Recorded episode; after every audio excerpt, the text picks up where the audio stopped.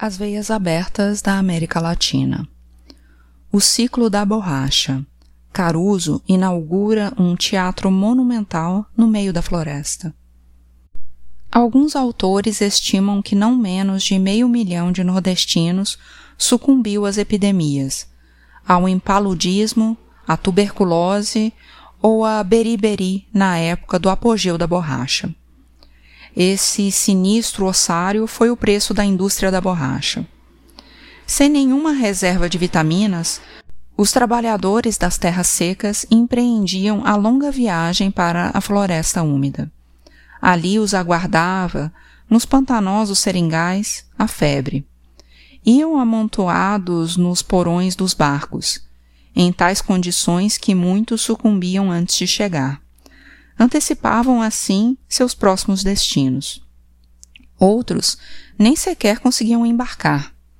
Em 1878, dos 800 mil habitantes do Ceará, 120 seguiram rumo ao Amazonas, mas só chegou menos da metade.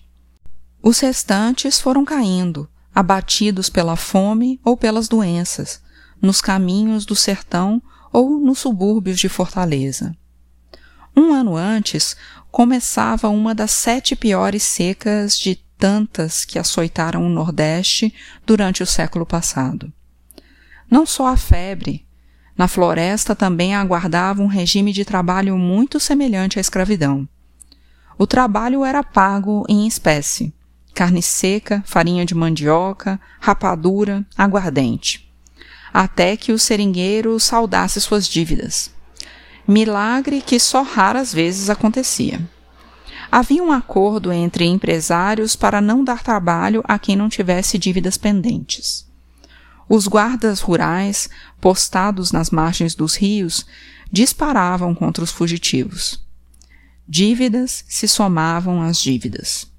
A dívida original, pelo transporte do trabalhador desde o Nordeste, agregava-se à dívida pelos instrumentos de trabalho, facão, faca, baldes, e como o trabalhador comia, e, sobretudo, bebia, pois no seringal nunca faltava água ardente. Quanto mais antigo ele fosse, maior era a dívida que acumulara analfabetos, os nordestinos eram vítimas indefesa dos passes de mágica da contabilidade dos administradores. Em 1770, Presley notou que a borracha servia para apagar os traços do lápis no papel. Setenta anos depois, Charles Goodyear descobriu, ao mesmo tempo que o inglês Hancock, o procedimento de vulcanização da borracha, que lhe dava flexibilidade e a tornava indeformável às mudanças de temperatura. Em 1850, eram já revestidas de borracha as rodas dos veículos. No fim do século, surgiu a indústria do automóvel nos Estados Unidos e na Europa, e com ela nasceu o consumo de pneumáticos em grande escala. A demanda mundial de borracha cresceu verticalmente a seringueira proporcionava ao Brasil, em 1890, uma décima parte de sua renda derivada das exportações. Vinte anos depois, a proporção subia para 40%.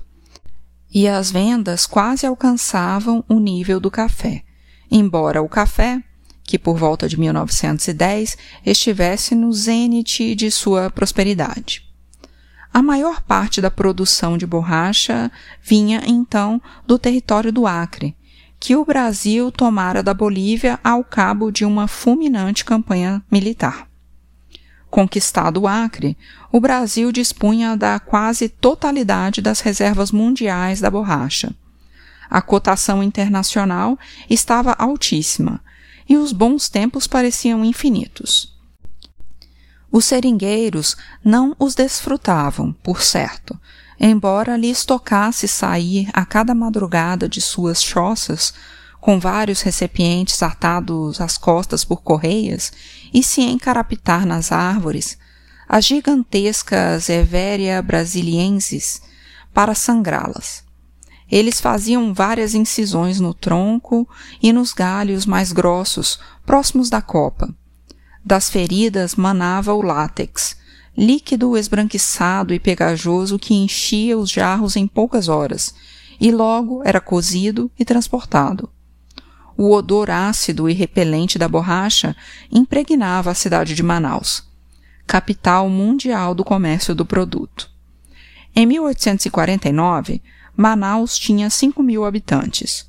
Em pouco mais de meio século, aumentou para 70 mil. Os magnatas da borracha edificaram ali suas mansões de arquitetura extravagante e pejadas de madeiras preciosas do Oriente, cerâmicas de Portugal, colunas de mármore de Carrara e mobiliário da ebanesteira francesa. Os novos ricos da floresta mandavam buscar no Rio de Janeiro os mais caros alimentos, os melhores costureiros da Europa cortavam seus trajes e vestidos. Seus filhos eram enviados para estudar nos colégios ingleses. O Teatro Amazonas, monumento barroco de bastante mau gosto, é o maior símbolo da vertigem daquelas fortunas do princípio do século. O tenor Caruso cantou para os habitantes de Manaus na noite da inauguração em troca de uma soma fabulosa, depois de subir o rio através da selva. A Pavlova, que devia dançar, não conseguiu passar da cidade de Belém, mas fez chegar as suas desculpas. Em 1913, de um só gole, abateu-se o desastre sobre a borracha brasileira. O preço mundial, que alcançara 12 xelins três anos antes, reduziu-se à quarta parte. Em 1900, o Oriente havia exportado apenas 4 toneladas de borracha. Em 1914, as plantações do Ceilão e da Malásia lançaram mais de 70 mil toneladas no mercado mundial. E cinco anos mais tarde, suas exportações já estavam arranhando as 400 mil toneladas. Em 1919, o Brasil, que desfrutara do virtual monopólio da borracha, abastecia apenas a oitava parte do consumo mundial. Meio século depois, o Brasil compra no exterior mais da metade da borracha que necessita. O que aconteceu?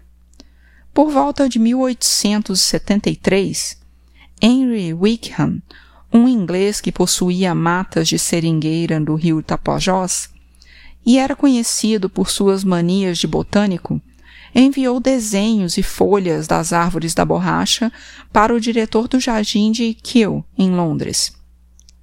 Recebeu a ordem de obter uma boa quantidade de sementes.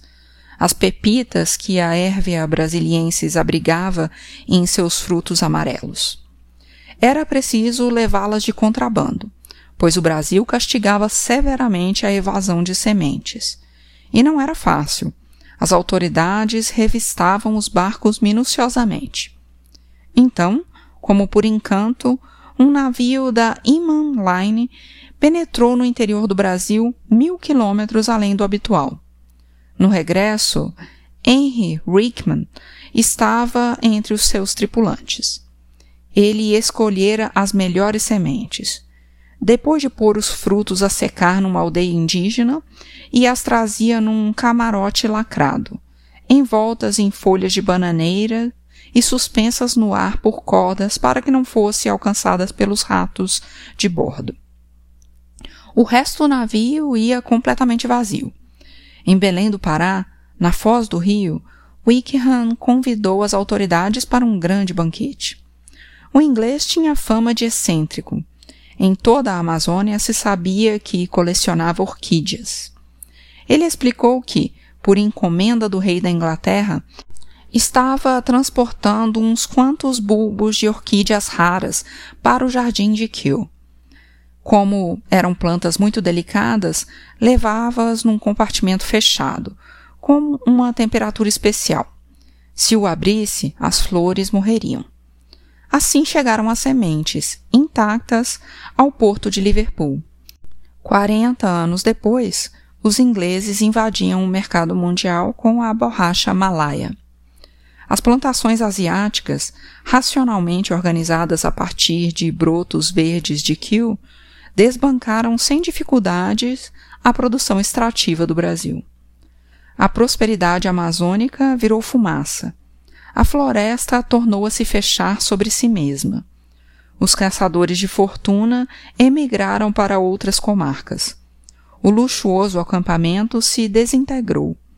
Permaneceram, sim, sobrevivendo como podiam, os trabalhadores que tinham sido trazidos de muito longe e postos a serviço da aventura alheia.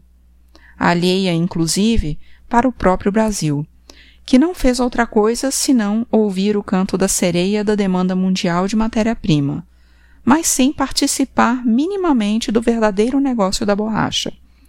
O financiamento, a comercialização, a industrialização, a distribuição, e a sereia ficou muda.